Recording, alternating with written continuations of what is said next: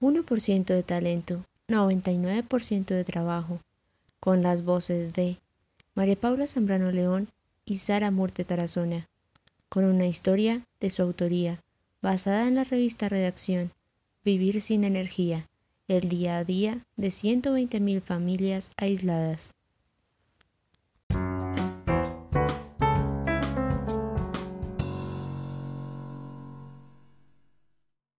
En el avance hoy tenemos el placer de entrevistar a la bioingeniera Diana Hernández, ganadora del Premio Nobel de Ciencias. Bienvenida, Diana. Buenos días, Mónica. Es un placer para mí estar aquí. Bueno, Diana, creo que nuestros oyentes quisieran saber más sobre la bioingeniería. Cuéntanos de qué se trata.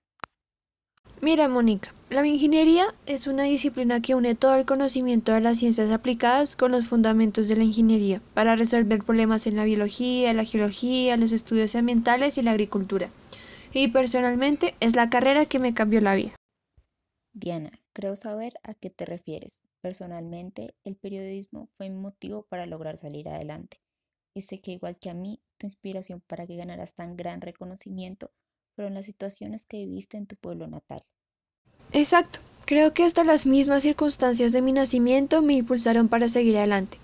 Es que imagínate que vas un 14 de marzo de 1995 al pueblito Alto Baudó de Chocó y que tu única vista sea una casa medio construir con una mujer embarazada a punto de parir en la entrada de la puerta.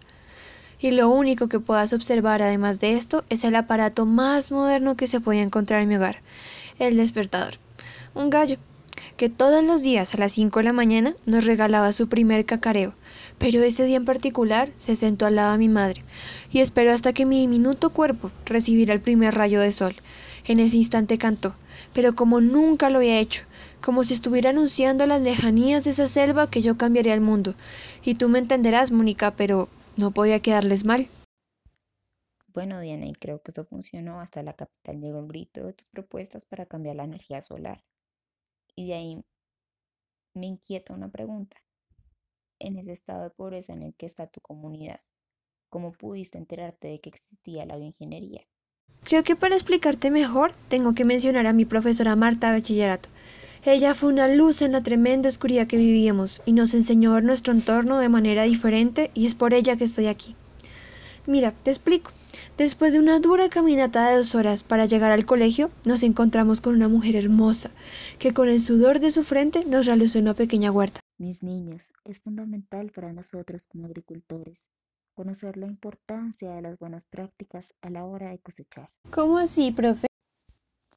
Es muy fácil y lindo, Diana. Las plantas son parecidas a nosotros. La mayoría de personas no se acuestan en su cama hasta tenerla ordenada y limpia. ¿Cierto, niños? ¿Ustedes tienden su cama todos los días? Sí, señora. Bueno, así mismo pasa con los frutos que vamos a sembrar. Tenemos que proporcionarles una tierra limpia de maleza y pesticidas de las anteriores cosechas. Y acuérdense, que el perezoso trabaja doble. La mejor técnica es mejorar la tierra y arrancarlas con la mano. Se demoran lo mismo si lo hacen con otros instrumentos pero es más efectivo.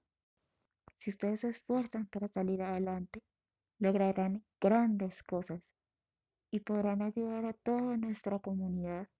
El día de hoy, gracias a una amiga de Kipto, puedo mostrarles un artículo espectacular. Y ahí fue, mi profe sacó una revista un poco desgastada de una de las mejores revistas de ciencia y nos mostró la gran innovación de los paneles solares que habían producido unos ingenieros de la capital y es como si me hubieran prendido un bombillo en la cabeza y un dado un choque en el corazón, porque desde ese momento le juré al Dios del cielo y de la tierra que iba a traer a sus paneles solares a mi comunidad e iba a ser bioingeniera.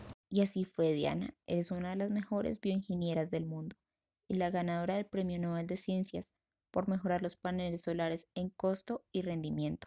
¿De dónde vino esa gran idea?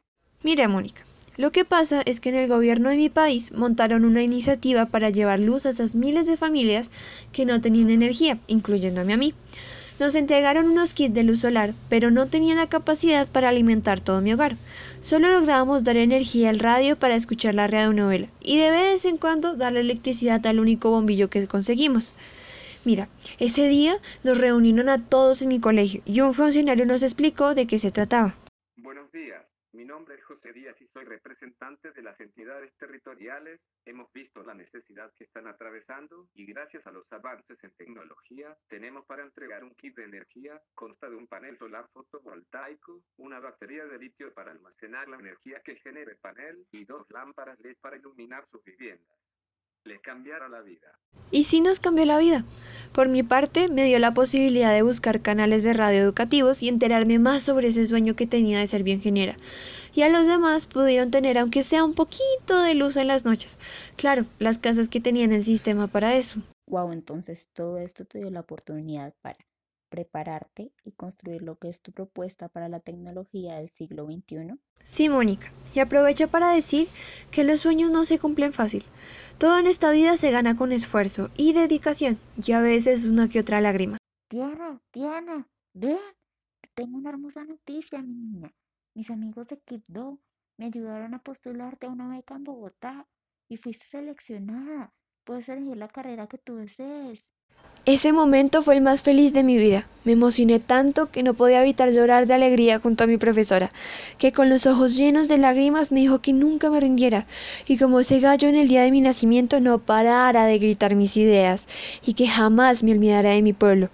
Pero después de unos días entró toda la angustia de cómo viviría en Bogotá, en una ciudad que no conocía y ni con un centavo para pagar una habitación.